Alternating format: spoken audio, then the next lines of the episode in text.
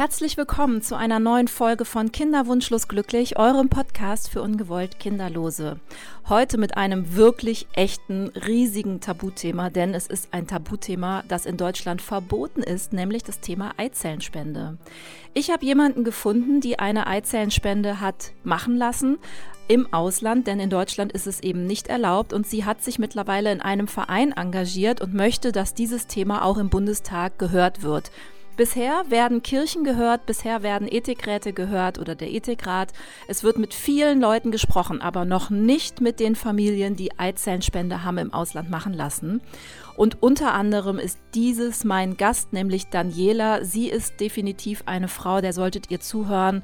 Vielleicht ist das ein Thema, was euch auch schon länger beschäftigt. Ihr könnt auch mit Daniela Kontakt aufnehmen und natürlich auch mit mir, wie gehabt, über meinem Instagram-Kanal Kinderwunschschlussglücklich oder meine E-Mail-Adresse kinderwunschlosglücklich at gmail.com. Ich wünsche euch jetzt ganz viel Spaß. Alle Infos über das, worüber ich mit Daniela spreche, findet ihr wieder in den Show Notes, also in der Beschreibung dieses Podcastes und würde mich wahnsinnig freuen, wenn ihr bei iTunes und Spotify eine Punktzahl für diesen Podcast hinterlasst, weil ich finde, das ist ein Thema, das muss in die Öffentlichkeit, das muss gefunden werden und ich freue mich wirklich sehr, dass Daniela jetzt ihre Geschichte erzählt. Viel Spaß und schreibt mir, wenn ihr Fragen habt.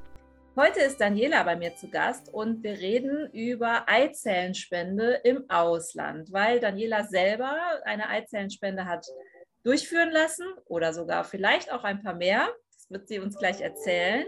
Und ich freue mich, dass sie jetzt da ist, um das zu klären, für wen das vielleicht in Frage kommt, wie ihre Geschichte geht. Und vielleicht hat sie ja auch ein paar Tipps für uns und warum sie eigentlich nach Dänemark gegangen ist und nicht nach Spanien, wie viele andere. All das wird sie uns heute erzählen. Ich freue mich. Herzlich willkommen, Daniela. Hallo, willkommen.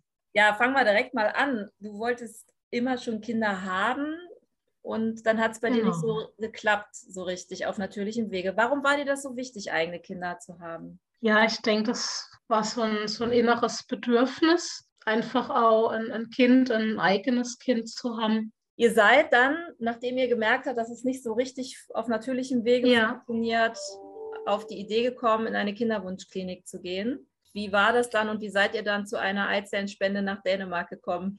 Genau, also nachdem es äh, nicht geklappt hat, nach äh, einigen Jahren mit eher sanften Methoden, haben wir dann eine Kinderwunschklinik aufgesucht. Ähm, so, das ist ja das Klassische, Klassische, was man erstmal macht. Alle Diagnostik wie Spermiogramm, Hormone und so weiter war auch immer tipptopp. Dann hat sich aber herausgestellt unter der ähm, Hormonstimulation, dass ich so ein Low Responder war. Ich habe einfach nicht so viele Follikel entwickelt und ähm, war auch nicht in jedem Follikel ein Ei drin. Also man hat da nur wenige Eizellen ähm, gewinnen können. Wir haben erst so eine IVF gemacht. Also das heißt ja, dass die, die Eizellen des Sperma werden zusammengetan und ähm, finden sich sozusagen selbstständig und ähm, sind dann aber auf eine ICSI gewechselt, eben weil ich so wenig Eizellen hatte. Und dann hat sich herausgestellt, dass ganz oft das Problem war, dass ich gar keine richtige Hülle hatte um die Eizelle. Also da ist so, es sind so geschlappert drumherum, hat die Biologin gesagt, so Gleitzellen, die man von der ICSI entfernt. Und da blieb dann halt nichts übrig. Also da war das, das Ei an sich einfach nicht richtig ähm, ausgeprägt. Wir haben insgesamt 14 Mal so eine assistierte Befruchtung gemacht, ähm, mit nur insgesamt sieben Transfers.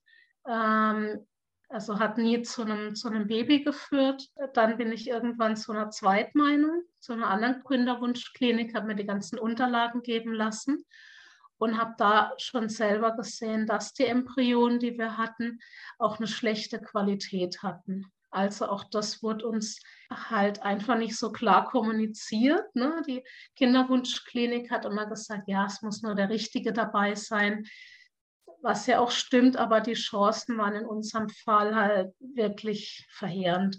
Der Arzt der anderen Kinderwunschklinik hat das auch genauso gesagt. Er hat Klartext geredet und hat gesagt, also finden Sie sich damit ab oder machen Sie eine Eizellspende. Und das war eigentlich so das erste Mal, ähm, dass ich bewusst davon gehört habe als eine Option, die vielleicht speziell jetzt für uns in Frage kommt. Ja, interessant Und, an der Stelle ist ja, dass ein Arzt in Deutschland dir das Thema Eizellenspende näher bringt, weil man muss jetzt mal dazu wissen, dass es in Deutschland nämlich nicht erlaubt ist. In anderen genau. Ländern ja, aber in Deutschland nicht. Das fand ich jetzt interessant. Genau. Und ähm, es ist so verboten, ähm, dass man das hier in Deutschland also nicht nur nicht durchführt, sondern die Ärzte dürfen auch nicht ähm, bei einer Vorbereitung helfen, offiziell, also ähm, Schleimhaut messen oder irgendwas oder informieren sogar. Und deswegen, ähm, in meinem Fall, wir waren halt wirklich, denke ich, klassische Kandidaten für eine Eizellspende, gibt noch viele andere medizinische Umstände, wo die Paare oder die Frauen dann auch klassische Kandidaten sind. Aber man wird hier dann halt einfach nicht informiert. Man muss da quasi selber drauf kommen. Oder man hat so einen freundlichen Arzt wie ich, der das halt mal in einem Nebensatz sagt. Mit ihren Eizellen nicht. Hm? ähm, überlegen Sie sich mal, was mit einer Eizellspende ist. Ja, wie, so sieht's aus. So sieht's aus. Und wie war das dann für dich? Da warst du wahrscheinlich, wusstest du vorher schon von dieser Möglichkeit? Also hast du dich damit schon beschäftigt? Also ich wusste so, wie vielleicht jedem irgendwie das, das Wort irgendwas sagt, aber ich hatte mich nicht wirklich damit beschäftigt und ich habe auch im ersten Moment gedacht, das das ist ja wie Adoption oder so, wo wir eigentlich nicht wollten. Und erst dann habe ich mich so begonnen, damit zu informieren, okay, was, was wird denn da genau gemacht, was heißt das und so weiter und habe mich dann erst darüber informiert. Und wie seid ihr dann weiter vorgegangen? Also dann habt ihr das erstmal so als Option für euch zugelassen. Seid, wart ihr dann noch mit eurem damaligen Arzt dann in Kontakt? Also hat er euch dann begleitet, hat er euch Tipps gegeben oder habt ihr euch selber informiert? Zu dem Zeitpunkt haben wir dann noch, weiß nicht, drei oder vier Befruchtungsversuche gemacht, hatten das so im Hinterkopf gehabt, ähm, haben das in der Kinderwunschklinik, wo ich war, angesprochen, die so, ja, ja, das machen auch einige, ja, es ist ja sehr interessant, also natürlich nichts konkret, haben uns ein bisschen informiert so halt im Internet, also gegoogelt, recherchiert. Und irgendwann hat mein Mann dann gemeint, so, das eigentlich wäre es die Option, jetzt gehen wir mal genauer auf die Suche. Und dann steht man halt erstmal so mit dem Thema vom riesigen Berg, also muss gucken, okay, in welchen Ländern gibt es, ähm, was sind da die Unterschiede, welche Formen gibt es. Und das ist so ein riesiger Berg an, an Infos, die man auch erstmal gar nicht einordnen kann. Gerade auch diese offene und anonyme Spende, wie wir dann rausgefunden haben. Also anonym heißt, dass weder Kind noch ähm, der Spend, die Spenderin jemals vom anderen erfahren. Es bleibt also ganz anonym. Und offen bedeutet, dass das Kind in einem gewissen Alter halt die Daten der Spenderin bekommt und die dann kennenlernen kann. Und wir konnten das erstmal auch gar nicht einordnen. Ist das jetzt wichtig? Was ist da gut? Was ist da nicht gut? Und haben uns dann auch ähm, Hilfe geholt. Also wir waren bei einer Kinderwunschberatung beim BKID haben dann dort eigentlich herausgefunden, dass die offene Spende das Beste ist, weil man dem Kind hier einfach die Möglichkeit offen lässt, ähm, später halt seine genetischen Wurzeln zu verfolgen. Mhm. Wir haben noch anderes Hilfreiches erfahren, aber das war so für uns auch mal der Anfangspunkt, dass wir gesagt haben, okay, uns ist die offene Spende wegen dem Kindeswohl halt am wichtigsten. Und dann einmal gucken müssen, okay, in welchen Ländern geht das überhaupt. So haben wir dann weitergemacht. Genau, und dann seid ihr in Dänemark gelandet. Da ist es nämlich der Fall. Mhm. Ich glaube, Holland, Großbritannien, Finnland und Österreich sind auch noch so Länder, genau. bei denen diese offene Eizellenspende mhm. schon da ist. Das finde ich jetzt auch interessant, dass ihr euch sehr bewusst dafür entschieden habt, das dann auch diesen Weg zu gehen. Und eben, ja. ich glaube, Spanien ist es anders und Tschechien ist auch so ein, genau. so ein. Land, was viele aufsuchen. Das ist auch, glaube ich, sehr groß und ja. sehr stark so beim Thema Eizellenspende. Mhm. Die haben, äh, die machen das auch wirklich schon viele Jahre, wenn nicht Jahrzehnte, ähm, sind das sehr erfahren, haben auch, ähm, glaube ich, hohe Erfolgsraten. Auch gerade wenn noch, wenn noch Sonstiges im Argen liegt mit der Immunologie oder irgendwie so. Aber dort ist die Gesetzeslage halt so, dass es rein anonym ist. Schon deshalb kam es dann halt für uns nicht in Frage. Mhm. Jetzt ist es ja dadurch, dass es in Deutschland verboten ist, wahrscheinlich auch so, dass die Krankenkasse da nichts zubezahlt, oder? Wie ist, wie ist das genau. mit den Kosten? Mhm. Genau, also die Krankenkasse ähm, bezahlt ja eh nur sehr zögerlich. Da wären wir eh drüber raus gewesen. Also drei Versuche zur Hälfte muss verheiratet sein und ein gewisses Alter und bla bla bla. Und Eizellspende natürlich, natürlich gar nicht. Von den Kosten her ging es, ist eigentlich äh, vergleichbar mit dem, was so eine ähm, assistierte Befruchtung in Deutschland kostet. Wir haben so für ein Behandlungspaket, sage ich mal, haben wir 7000 Euro bezahlt. Wenn man es jetzt auch mit den Preisen in Deutschland vergleicht, nicht erschreckend viel. In Dänemark war das Schöne, dass da eigentlich alles auch komplett drin war in den Kosten. Also man kennt das äh, von anderen Ländern. Dann kann man noch dieses Paket dazu kaufen hier ein super duper Nährmedium für die Eizellen. Und da kommen dann so, so Einzelkosten. Das hört sich am Anfang dort immer sehr günstig an liegt dann aber, glaube ich, in einer ähnlichen Liga. Also von daher war das, war das eigentlich okay. Ja, das haben wir uns quasi abgespart. Mhm. Wir sind jetzt keine, keine Oberschicht, sondern also wir haben es halt noch zusammengekratzt für einen Versuch, der dann wirklich ähm, uns mal reelle Chancen bringt und haben gesagt, okay, das können wir jetzt noch probieren.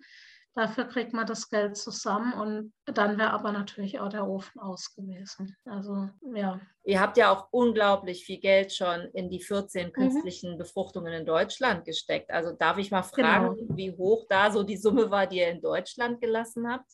Ja, das war dann über die Jahre mal alles mal zusammengerechnet um die 50.000 Vorsteuer.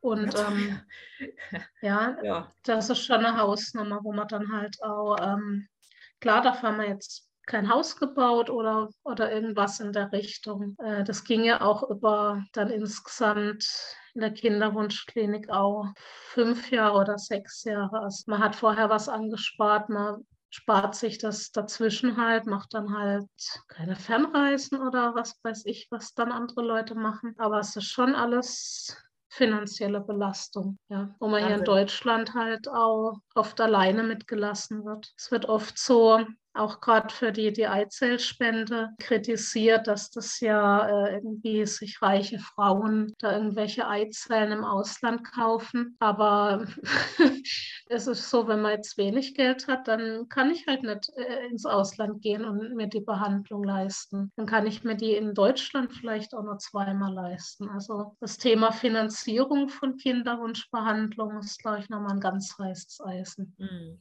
Auf jeden Fall. Und äh, das war ja ja auch schon oft ein Thema. Also die Finanzierung äh, haben ja. wir ja schon im Podcast mhm. öfters besprochen auch. Und würdest du denn heute im Nachhinein so ein bisschen ein, Fragezeichen an die Kinderwunschkliniken hängen und mhm. sagen, die haben mich da ähm, auch aus finanziellen Gründen ja. immer weiter behandelt oder sagst du, naja gut, das ist halt Schicksal, das ist halt eine 50-50 Chance und ich habe das Geld gern bezahlt. Also ich meine, dazwischen schwankt ja. man ja schon, man stellt ja schon ein Fragezeichen bei 50.000 Euro war das wirklich die Sache wert? Hätte man das vorher nicht wissen können? Haben die Ärzte mich da richtig beraten oder wie ist das bei euch gewesen? Also ich fühle mich im Nachhinein äh, wirklich nicht gut beraten, weil sie uns halt auch nie klar gesagt haben, hey, ähm, es sieht jetzt nicht so rosig aus, wir haben weniger Eizellen, viele zerfließen, äh, die Embryos sind von schlechter Qualität, haben nur 20 Prozent Einnistungschance. Das wird nie so kommuniziert, es wird immer nur so, ja, wir könnten noch hier was probieren und da was probieren und dann probiert man es halt auch, wenn man so in der Mühle drin steckt und irgendwie auch kein richtigen Plan B hat. Ja, sie haben mich nicht ähm, aufklären dürfen über die Eizellspende, aber sie haben halt auch nie richtig gesagt, wie wirklich schlecht unsere Chancen sind. So im Nachhinein denke ich, das war auch schon irgendwie ein bisschen Abzocke. Ja, da sind zwei Dumme, die irgendwie mal weitermachen. War eigentlich nicht so in Ordnung. Jetzt seid ihr dann in Dänemark gelandet und habt euch für eine bestimmte Klinik mit offener Eizellenspende entschieden. Genau. Wisst ihr denn was über die Spenderin oder wie, wie funktioniert mhm. das denn? Kriegt man dann so einen Katalog und sagt so und so? Wahrscheinlich gibt es da so, so Ankreuzmöglichkeiten wegen, wegen mhm. Äußerlichkeiten. Mhm. Und kriegt man denn dann, wenn man das abgegeben hat, nochmal irgendwie Rückmeldungen über die Eizellenspenderin? Mhm.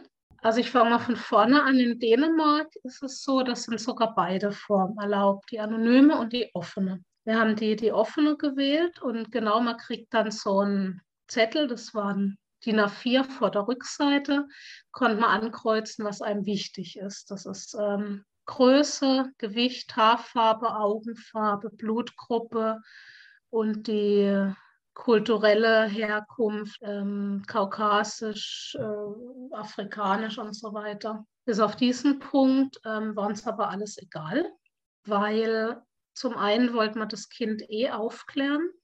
Also oft guckt man dann nach, nach der Ähnlichkeit ähm, mit der leiblichen Mutter, damit irgendwie, keine Ahnung, wenig Fragen kommen oder wenn man nicht, wenn man nicht aufklären will, dass man das verheimlichen kann. Und zum Zweiten weiß ich halt auch, ähm, wenn die Spenderin jetzt so und so aussieht, ähm, ist ja nicht gesagt, dass sie genau das an das Kind dann vererbt. Ne? Da kann auch dann der dunkelhaarige Großvater mit reinspielen oder was. Also der, der Äußerlichkeitenkatalog, das ist uns eigentlich alles nicht wichtig. In Dänemark gibt es keine Eizellbank oder so. Das gibt ja Länder, äh, durchaus Länder, ähm, wo es so eine Eizellbank gibt, also ähnlich wie eine, wie eine Spermabank, gibt es da nicht. Ähm, jede jede Spenderin wird also frisch ähm, rekrutiert für, für einen Zyklus und spendet dann in dieser Klinik ähm, exklusiv für ein Paar oder eine Frau. Und das darf sie insgesamt dänemarkweit sechsmal machen. So sind da die Bestimmungen. Ja, und was ich fand ich auch interessant, dass es ein Limit gibt und dass auch die ja. Finanzierung oder die Bezahlung an die Spenderin mhm. gesetzlich festgelegt ist, sodass da auch kein genau. gemacht und kein Geschäft gemacht werden kann.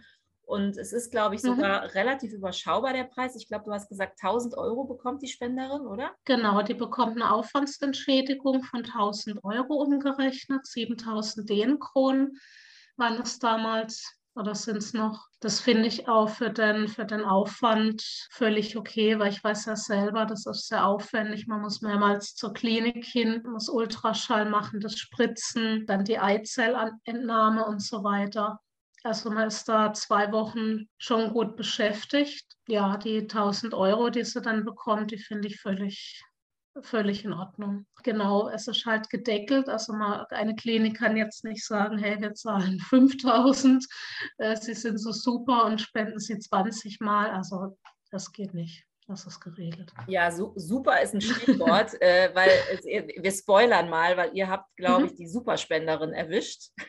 Ja. ähm, genau, und da kam dann also wirklich Gott sei Dank auch wirklich für euch ein Baby raus. Aber erzähl ja. doch noch mal ein bisschen was. Was wisst ihr von der Spenderin? Habt ihr Kontakt, mhm. beziehungsweise hat sie euch irgendwie eine Nachricht hinterlassen? Oder gibt, wie ist überhaupt das mhm. Prozedere mhm. oder erfährt man gar nichts? Und ja.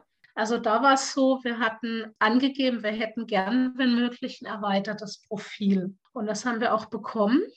Und wir haben drei Kinderbilder von der Spenderin bekommen und einen Brief war sehr schön, hat es auf ein paar Fragen geantwortet, ähm, was er als Kind gern gemacht hat, was er jetzt arbeitet und auch was ihre Motivation ist. Das ist wirklich total schön, weil man hat ähm, auch jetzt gerade gegenüber meinem Sohn, man kann einem konkreten Bild zeigen, man kann ihm was drüber erzählen und das ist einfach richtig schön auch für ihn. Kontakt haben wir nicht, also das ist gesetzlich nicht vorgesehen. Einzig und allein halt, äh, mein Sohn darf dann später, wenn er 18 ist, darf er die Daten der Spenderin erfragen und kann dann Kontakt aufnehmen, wenn er möchte. Redet ihr mit eurem Sohn schon drüber? Wie alt ist der eigentlich?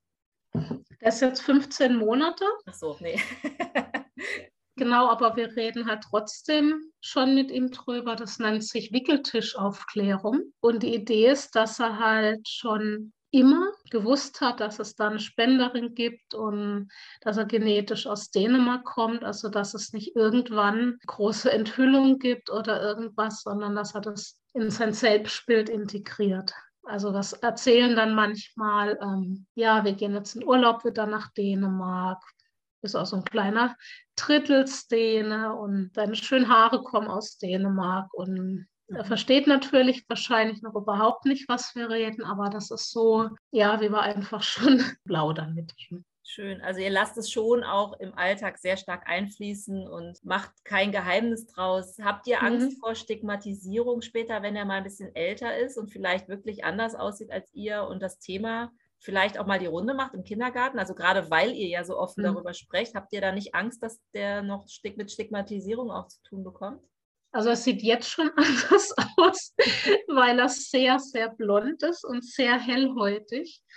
Ähm, und ich das ganz deutlich nicht bin. Du hast dunkle Haare, dunkle Augen, das kann man ja mal verraten. Genau, und bin Zweischatt, also ich bin nicht skandinavisch hellhäutig, ich bin da schon etwas äh, zwei Schattierungen dunkler irgendwie. Und dann kommt schon öfters mal aus, so ein Blondie, wo hat er die her und so. Je nachdem, wer es ist, wie viel Zeit man hat und so weiter, sage ich dann, ja, von, er hat dänische Wurzeln oder ich sage, der Papa war als Kind auch dunkelblond. Die Leute interessiert es oft gar nicht. Also egal, was ich dann sage, kommt, ach ja, ach, das ist ja schön. Ich habe das deshalb angesprochen, weil ich das schon öfters in meinem Podcast so an Ängsten erlebt habe von Menschen, die ein Pflegekind haben oder mhm. auch alleine nur, in Anführungsstrichen, nur eine künstliche Befruchtung, dass sie sagen, ja. ähm, sie sind noch unsicher, ob sie es ihren Kindern erzählen wollen oder so. Hm, da ist das natürlich bei einer Eizellenspende vielleicht sogar noch interessanter und spannender, weil dann die Kinder auch wirklich eventuell anders aussehen. Also mhm. du hast ja, glaube ich, da so ein, so ein, so ein Bullabü-Kind jetzt rumspringt. Ja, echt, ja. ähm, aber ich finde das cool, dass ihr euch da nicht allzu sehr den Kopf macht. Ich glaube, ihr seid da selber sehr gesettelt ja. und auch sehr entspannt und ihr geht ja auch sehr stark damit mit ihm auch um. Ne? Also es gibt so, sage ich mal, natürlich mehrere äh, Empfängerkreise, also Freunde und Verwandte, ähm, die wissen es komplett. Die wissen es auch deshalb komplett, weil er, er wird ja aufgeklärt. Also für ihn ist was ganz Normales und er wird auch drüber reden. Und ich möchte nicht, dass er das irgendeinem Onkel erzählt und der reagiert dann blöd. Deswegen habe ich gesagt, okay, wenn es im engsten Umfeld da irgendjemand gibt, der das blöd findet, der kann die Reaktion dann an mir auslassen und dann ähm, ist er halt nicht mehr Teil von meinem Leben. So. Was wir jetzt zum Beispiel mit dem Kindergarten machen, also das noch nicht im Kindergarten, ich denke, da wäre das äh, das Gleiche auch, dass man einfach frühzeitig, ähm, also noch kann er nicht richtig reden, aber dass man da frühzeitig halt erzählt, so und so sieht es aus. Dass, wenn er es erzählt, dass er da nicht so auf äh, ratlose Gesichter trifft, die irgendwie gar nichts damit anfangen können. Super. Es gibt auch vom ähm, Verlag FAMArt, gibt es auch so Aufklärungsbögen für zum Beispiel genauso Kindergärten oder Schulen, ähm, die man dann ausdrucken kann und denen geben, wenn man das irgendwie nicht selber gut, gut rüberbringt. Also ich sehe schon, ihr geht da ganz natürlich mit um und das finde ich auch schön. Es sollte auch was ganz Normales sein, weil mhm. es gibt einfach mittlerweile viel weniger Kinder, die so ganz klassisch auf die Welt kommen. Wir wissen, dass jedes siebte Paar ja. mindestens, jedes siebte Paar ungewollt kinderlos ist. Ja. Äh, dass Kinder auch anders entstehen. Es gibt auch Adoptionskinder, es gibt Pflegekinder und es spielt eigentlich überhaupt keine Rolle, wie sie in die Familie gekommen ja. sind, äh, sind. Sie sind da, sie sind Teil und sie gehören dazu und dann ist das Thema eigentlich auch erledigt. Aber es gibt ja immer noch ein paar Leute, die meinen, die müssten darüber ja. urteilen. Deswegen finde ich es toll. Jetzt haben wir eben kurz angerissen, dass ihr, ihr hattet so eine Superspenderin. Ähm, ja. Das hast du, das ist dein Begriff. Magst du mal gerade ja. erklären, warum wir jetzt immer Superspenderin sagen? Weil die Geschichte ja. geht ja weiter, ne? genau. Also wir haben dann ähm, Spenderin-Vorschlag bekommen und haben dann auch angenommen und aus so einer, also einem Spenderzyklus kriegt man so im Durchschnitt zwei bis drei Embryonen. Das war auch das, was uns so die Klinik gesagt hat. Und wir sind auf dem Laufenden gehalten worden. Okay, jetzt, ähm, jetzt werden die Eizellen entnommen und so weiter. Das ist gut auf dem Laufenden gehalten worden. War sehr, sehr spannend. Ich habe gedacht, die Aufregung sinkt, wenn ich das nicht selber bin, aber das so aus der Ferne mitzufiebern war auch aufregend. Es konnten acht Eizellen gewonnen werden also aus elf Follikeln, acht waren reif, also schon mal eine große Anzahl, die ich so nicht kannte. Alle acht haben sich befruchten lassen und alle acht haben sich weiterentwickelt. Das ist der Wahnsinn, das ist nicht üblich. Also normalerweise lassen sich nicht alle befruchten, dann bleiben an Tag zwei ein paar stehen, an Tag drei noch mehr stehen und am Schluss ähm, wäre auch mit den acht Eizellen, wäre man durchschnittlich ziemlich sicher bei zweien gelandet, mit etwas Glück bei dreien. Und wir hatten an Tag fünf, wo sie, die werden dann an Tag fünf eingefroren, hatten wir immer noch acht. Also alle acht noch im Rennen. Und das ist ähm, ja also statistisch wirklich ein großer Glücksausreißer nach oben. Also total der Hammer. Da waren wir also erstmal total geblättet. Bei der Zahl an Eizellen war dann klar, dass es wirklich eine riesen, riesen Chance gibt, dass wir zumindest ein Kind haben und dass es vielleicht auch noch auf ein Geschwisterchen reicht. Und es war schon nach den zehn Jahren, wo wir ein, ein Negativ und einen Schlag nach dem anderen irgendwie abgeholt haben, war das so, ja, Glücksfall, den man kaum glauben konnte. Genau, das wäre nämlich jetzt die nächste Frage gewesen. Wie sieht denn euer Kinderwunsch jetzt nach dem ersten Kind aus? Also ihr würdet euch ein Geschwisterkind wünschen und es wären sogar noch Embryonen da. Genau. Also muss sagen, der erste Transfer, der ist nichts geworden. Ähm, aus dem zweiten Transfer ist unser Sohn entstanden, der jetzt halt ähm, ein Vierteljahre ist. Dann ähm, sind wir den Geschwisterwunsch angegangen. Ähm, Liebe ist da, sechs Embryos sind da. Der dritte ähm, Versuch ist dann wieder nichts geworden. Und mit dem vierten bin ich aktuell schwanger. Tada, das ist die große Überraschung. Du bist nämlich schwanger mit dem zweiten Kind im vierten genau. Versuch über die Eizellenspende. Und das finde ich auch Wahnsinn. Das sind aber ja nach meiner wahnsinnig guten mathematischen Rechnung. Ich bin ja so schlecht in Mathe, aber da weiß ich Bescheid. Mhm. Da bleiben ja noch vier Eizellen jetzt übrig oder vier Embryos. Was passiert denn genau. damit? Ja, das ist, das ist die große Frage. Also es könnten ja theoretisch, sehr theoretisch noch vier Kinder geben. Man muss auch sagen, die, die machen mit den Eizellen so, so ein Ranking. Also sie setzen erst den Erfolgsversprechenden ein und so weiter. Ähm, aber trotzdem könnte es ja noch ein oder zwei Kinder geben. Ich würde mir allerhöchstens, muss ich ehrlich sagen, drei zutrauen. Aber da geraten wir auch schon wohnungsmäßig an die Grenzen. Ich meine, wir erinnern uns, wir haben kein Haus oder irgendwas, weil alles so teuer war. Ähm, sodass ich eher glaube, dass wir bei den zwei Kindern dann, ja, wir lassen es uns mal offen, aber ähm, dann gibt es die Beschränkung, das muss geschehen, bis ich 46 bin. Also so viel Zeit wäre jetzt auch ne, schon noch ein paar Jahre Zeit, aber jetzt auch nicht endlos. Also will sagen, die Chance, äh, dass wir irgendwie die noch alle transferieren und alle irgendwie zu einem Kind heranwachsen, die ist denkbar ungünstig. Und dann muss man sich überlegen, was machen wir. Also natürlich kann man einfach sagen, ähm, verwerft die, taut die auf, die, die kommen nicht mehr rein. Ähm, oder es gibt auch die Möglichkeit, dass man sie quasi an ein anderes Paar spendet, also via, via Embryoadoption. Da hat jetzt unsere Klinik in Dänemark ähm, nicht die Lizenz für, aber man kann es an eine andere Klinik transferieren. Und ähm, das ist was, wo wir uns auch starke Gedanken machen. Jetzt soll erstmal das Kind zur Welt kommen und alles gut werden und so. Und dann werden wir uns auch, denke ich, wieder ähm, Hilfe holen und gucken, welchen Weg wir einschlagen. Ob es tatsächlich irgendwie noch ein drittes Kind gibt, ob man sie verwerfen oder ob man sie halt zur Adoption freigeben. Also bevor jetzt die Fragen aufkommen von Hörerinnen und Hörern, die sagen, ach, ich melde mich mal bei Daniela, weil ich würde sie nehmen. Das müssen wir leider beantworten. Das geht leider nicht, auch aus rechtlichen Gründen nicht. Das genau. muss über diese Klinik laufen und diese Klinik ist auch dann diejenige, die dann die Eizellen oder die Embryos weitergibt. Also es ist jetzt leider nicht so, dass genau. wir uns genau. alle bei dir bewerben können.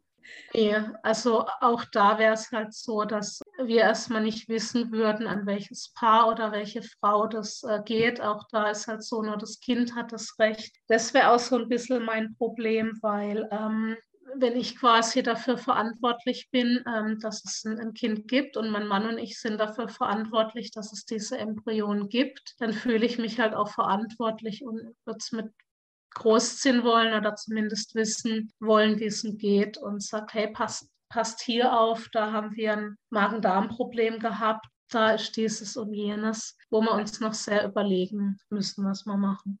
Ich könnte mir gut vorstellen, so wie du jetzt sprichst, dass du auch schon so eine Bindung aufgebaut hast. Kann das sein? Ja, das ist, das ist zwiegespalten. Es ist ja noch kein Mensch. Das ist vor diesem, diesem Tag 5 eingefroren, wo sich in ein paar Zellen schon spezialisiert haben aus, aus dem großen Zellhaufen, wo dann der Embryo wird. Ich würde sagen, es ist gerade noch kein, kein Mensch oder so. Ähm, aber ziemlich schnell danach wird es einer. Also ich habe jetzt bei beiden Kindern ziemlich schnell nach dem Einsetzen auch so ein, so ein inneres Bild, so eine, so eine Bindung gespürt. Aber ich kann keine vier weiteren Kinder aufziehen im, im Extremfall. Da muss irgendjemand mich sponsern. Dann vielleicht. Wie ist das eigentlich ja. mit den Kosten? Du hast einmalig 7000 bezahlt. Da mhm. sind jetzt diese acht Embryos verrückterweise aus, genau. daraus entstanden. Ja. Wenn du jetzt dich nur mal theoretisch entscheiden würdest, diese acht einzusetzen nacheinander, ne? Mhm. also so nacheinander, ja. Musst du denn dann, da kommen doch immer wieder auch Folgekosten noch wieder auf dich zu oder ist es mit diesen 7000 genau. Euro alles abgedeckt? Nee, da war der, der erste Transfer dabei, die Einfrierkosten für ein Jahr. Und jedes weitere Jahr kostet dann ähm, 100 50 Euro einfrieren und jeder neue Transfer kostet ungefähr 1000 Euro. Ah, okay, genau, weil das, ja, hatte ich noch nicht so ganz. Mhm. Das sind natürlich alles wahnsinnige Entscheidungen. Ich meine, wir plaudern da jetzt drüber, mhm. auch weil es dir natürlich gut geht, weil das zweite Kind unterwegs ist und so. Aber ja. ich könnte mir vorstellen, wenn es jetzt gerade auch beim ersten Transfer nicht geklappt hat und so, so ganz ohne Hilfe kommt man wahrscheinlich nicht so gut durch die Zeit. Habt ihr da Hilfe bekommen? Habt ihr euch Hilfe gesucht? Also im aktiven Kinderwunsch äh, in, in Deutschland nicht, was sehr schade war, weil es doch halt auch extrem so an die, an die Psyche geht. Wir haben uns dann, ähm, wie schon gesagt, äh, Rat und Unterstützung geholt bei den Themen ähm, Eizellspende. Das ist eine Option für uns und ähm, wo wir halt wissen wollten, was sind auch die, die Studien, auf was muss man achten. Und dann waren wir nochmal dort zum Thema ähm, Aufklärung, offener Umgang, äh, wie sagt man es dem Kind. Da haben wir uns dann Hilfe geholt. Also irgendwie mehr so Hilfe für unser Kind, aber weniger für uns jetzt so in, in der aktiven Zeit. Aber ich könnte mir vorstellen, dass darüber man ja auch in Kontakt mit anderen Eltern kommt die sich dann wiederum gegenseitig auch unterstützen und Fragen beantworten können.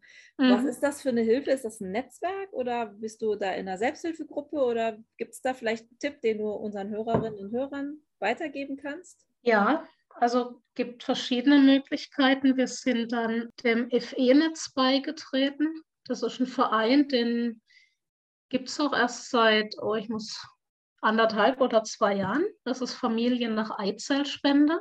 Und da gibt es auch so einen geschützten Bereich, wo man sich auch mit anderen austauschen kann. Es gibt auch Regionaltreffen und so weiter, sodass man wirklich auch äh, merkt, dass man nicht allein ist. Und das war auch tatsächlich auch eine große Hilfe, auch als ich über den Verein gestolpert bin, habe ich gedacht, hey, sieh mal, wir sind nicht allein. Das ist sogar so verbreitet, dass es jetzt schon Verein gibt. Und da, da kann ich hingehen und kann einfach Familien kennenlernen, die genau das Gleiche durchgemacht haben, mit dem man sich austauschen kann. Also das würde ich dann auch in den Show Notes nochmal verlinken für alle, die das jetzt interessiert. Alle Infos stehen hier unter dem Podcast und in der Beschreibung. Ähm, mhm. Das ist also ein Netzwerk, was du auch, glaube ich, allen ans Herz legst. Ne? Genau. Der Verein, der kämpft auch politisch für eine, für eine Legalisierung, ähm, setzt sich da ein. Das ist so, ja, so ein bisschen die Krux, weil man muss natürlich auch erstmal gehört werden als äh, es gab schon einige Anhörungen im, im, Bundestag immer mal wieder, aber die Betroffenen, also wir Familien selber, ähm, sind da irgendwie nie gehört worden. Kirche und Ethikverbände und was weiß ich, aber die Betroffenen wurden halt bisher nicht gehört. Und ja, ich denke, je mehr Leute auch im Verein sind, also je, je mehr dahinter stehen, umso mehr kann man auch sich irgendwie Gehör verschaffen. Und das ist gerade bei dem Thema ganz wichtig. Weil ähm, auch gerade was du vorhin gemeint hast mit der Offenheit, also ich kann schon verstehen, ähm, wir haben auch immer gegenüber Ärzten und so gezögert, eben weil es illegal ist. Man kommt sich ja auch teilweise wie ein Verbrecher vor, der sich da über die Grenze schleicht und irgendwas in Deutschland Verbotenes macht. Und aus der Illegalität heraus sind halt auch viele ganz zurückhaltend. Und gerade da ist, ist sowas auch wichtig. Super, ja, das finde ich, glaube ich, auch nochmal ganz wichtig an der Stelle, weil du hast ja auch einen Tipp oder einen Wunsch äh, an, an uns alle, die sich mit dem Thema beschäftigen wollen. Da hatten wir ja im Vorgespräch kurz drüber gesprochen. Und das ist einfach so schwierig, weil es eben illegal ist. Du hast nämlich gesagt, mhm. dass du so ein bisschen den Tipp gibst, beim Gynäkologen das Thema nicht anzusprechen, dass man eine Eizellenspende vorhat, aber sich trotzdem beim Gynäkologen medizinisch begleiten zu lassen. Also du hast, glaube ich, gesagt, lasst die Schleimhaut messen in der ganzen Be Behandlung, weil ihr müsst, also man muss halt Medikamente nehmen und da ist eben ausschlaggebend, ähm, wie die Schleimhaut gerade beschaffen ist und so weiter. Und das sind Informationen, ja. die braucht dann wiederum die Klinik. Und genau, die, die Klinik braucht halt Infos, wie sich die Schleimhaut aufbaut, dass keine Zysten da sind und so weiter. Und man kann nicht ähm, zwei, dreimal jetzt irgendwie nach Dänemark fahren oder andere Leute irgendwie nach Spanien fliegen. Also das muss hier ein niedergelassener Frauenarzt machen. Und dann stehen halt Frauen wie ich vor dem Problem, ob sie es dem Frauenarzt jetzt sagen oder nicht. Und ähm, ich habe mich dafür entschieden, ich habe es meinem nicht gesagt, weil ich auch nicht recht wusste, wie er zur Thematik steht. Also ich wollte ihn da auch nicht irgendwie in Gewissenskonflikte bringen. Also wir haben nur gesagt, wir haben eine Klinik, die ähm, hat gute Behandlungsmethoden und hat uns helfen können. Und jetzt ist ein Transfer und wir brauchen diese vorbereitende Untersuchung. Und da, da war es kein Problem. Genau, ihr habt ich habe aber auch von, von vielen gehört, dass sie ihren Frauenärzten das einfach sagen. Mhm. Also ganz viele sagen das. Und die meisten Frauenärzte sind auch ganz ähm, begeistert, dass es die Möglichkeit gibt und helfen dann auch gern. Aber wie gesagt, eigentlich dürften sie es nicht. Sie wissen es wahrscheinlich gar nicht, dass sie es eigentlich nicht dürften, aber es ist halt so eine Sache, wo man wieder sagt, äh, outet man sich oder nicht. Oder es ist je nachdem, was man für eine Vorgeschichte hat, auch schon belastend. Das ist na klar, also ich könnte mir vorstellen, Sie wissen schon, dass Sie es nicht dürfen, aber Sie haben ja auch eine Schweigepflicht und Sie mhm. sind natürlich dann den Patientinnen ja. an der Stelle zur Schweigepflicht verpflichtet. Und wenn man sagt. Genau, im Zweifel wissen sie halt von nichts, wenn da jemand genau. nachfragt. Also. Und ich glaube, der, der Weg zu sagen, ich sage, ich bin in einer Kinderwunschbehandlung und können Sie bitte mal die Dicke meiner Schleimhaut messen, weil die brauchst du ja, diese Informationen, weil danach wird der. Transfer genau. berechnet. Und bitte können Sie mal gucken, ich bin in einer Kinderwunschbehandlung, können Sie Zysten ausschließen dann ist man definitiv rechtlich auch noch auf der sicheren Seite mhm. und bringt seinen Arzt nicht in die Bredouille. Also ich glaube, so ja. kann man es tatsächlich gut lösen. Und das fand ich eine schöne Geschichte von dir, auch als Tipp vielleicht für Frauen, die den Podcast hören, nicht genau wissen, wie sie jetzt mit dem Thema mhm. weitermachen sollen. Diese zwei Dinge könnt ihr definitiv machen und das ist vielleicht ein guter Hinweis. Mhm. Super. Hast du sonst noch weitere Hinweise oder Tipps an die Menschen da draußen, die dir jetzt zuhören? Kann man mit dir Kontakt irgendwie aufnehmen? Kann man dir Fragen stellen, wenn noch ganz viele Fragen kommen, wovon ich ausgehe? Genau. Ja, sehr gerne. Ich habe nämlich letztes Jahr begonnen, äh, meine Geschichte auf Instagram zu erzählen. Da heiße ich Mama nach Eizellspende. Ähm, da kann man gern nachlesen. Da habe ich jetzt schon einiges geschrieben, wie ich, wie ich zur Klinik gekommen bin, ähm, Geschichten rund um die Aufklärung und so weiter, so auch als Inspiration für andere. Da kann man mich gerne anschreiben. Und ich bin auch dabei, dieses Erlebnis in einem Buch zu verarbeiten, das hoffentlich noch im ersten Quartal erscheinen wird. Mein Lektorat habe ich zurückbekommen und bin gerade dabei, das einzuarbeiten und hoffe, dass ich so Ende März das irgendwie in den Verkauf bringen kann. Das wird dann heißen, der zweite Strich. Super. und auch das kann man gerne kaufen und nochmal nachlesen dann versuche ich doch mal die Podcast-Ausstrahlung so zu timen, dass dein Buch vielleicht schon da ist. Ich hoffe es zumindest sehr. Und der zweite ja. Strich ist natürlich ein Megatitel, ne? Ja. haben wir ja schon, ich habe sehr gelacht, weil genau. ich habe ja diesen zweiten Strich nie erlebt. Das war ja das, was ja. mich mit äh, Raffaela, glaube ich, so verbunden ja. hat, dass wir nie so weit gekommen sind. Wir sind durch diese ganzen ja. Prozesse und es hat immer, aber ich finde es so schön, weil es holt eben so viele ab, ne? die, die ihn hatten, die, die ihn nicht haben, die, die trotzdem nicht geklappt hat mit dem Kind. Und jede Frau weiß sofort beim zweiten ja. Strich, was damit gemeint ist, außer in Corona-Zeiten noch, aber darüber reden wir jetzt nicht. Ja, nicht deswegen kriegt es noch einen Untertitel. Ehrlich? Ernsthaft? Ja.